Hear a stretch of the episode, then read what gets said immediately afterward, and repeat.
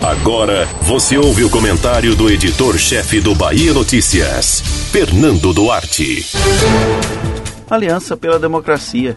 É essa proposta do governador Rui Costa falar sobre a eleição de 2022, em que não descartou diálogos com partidos de centro à esquerda para a construção de um projeto de país que seja o oposto ao que propõe o presidente Jair Bolsonaro.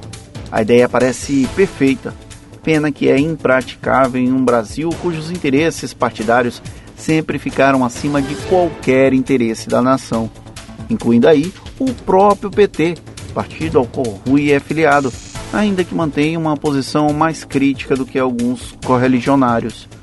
É inviável pensar em um marco de alianças que una grupos políticos tão distintos como o bloco de João Dória, do PSDB de São Paulo, e do próprio Rui, para ficar no exemplo citado pelo governador baiano.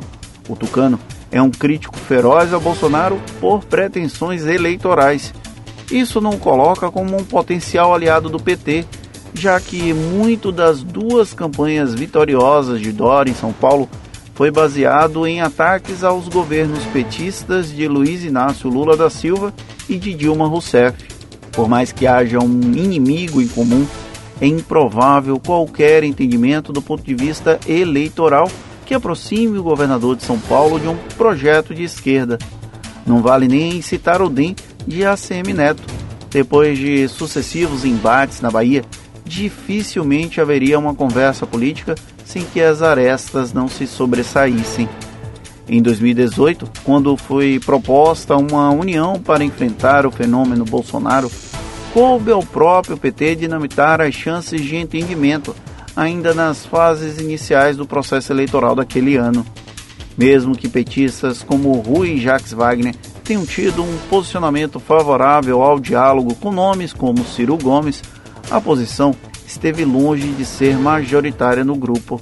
O resultado foi a insistência na falida candidatura de Lula, substituída por Fernando Haddad quando já não era viável uma construção harmoniosa dentro da própria esquerda. Quando terminou o primeiro turno, os olhos se voltaram para o potencial de transferência de voto de Ciro Gomes. O pedetista que se projeta como candidato daqui a dois anos preferiu um alto exílio em Paris ao invés de engolir goela abaixo a necessidade de uma ampla aliança para vencer Bolsonaro. Se o PT não esteve disposto a apoiá-lo no primeiro turno, ele também não o faria quando foi procurado. A lógica de menino birrento que combina muito bem com o coronel cearense. Se no passado não foi possível um entendimento, agora seria. A democracia é um valor imprescindível e ninguém duvida disso. Ok, aqui eu me refiro a quem tem algum tipo de apreço pela civilização. Porém, a democracia no Brasil só é válida se o próprio umbigo for colocado à frente dos demais.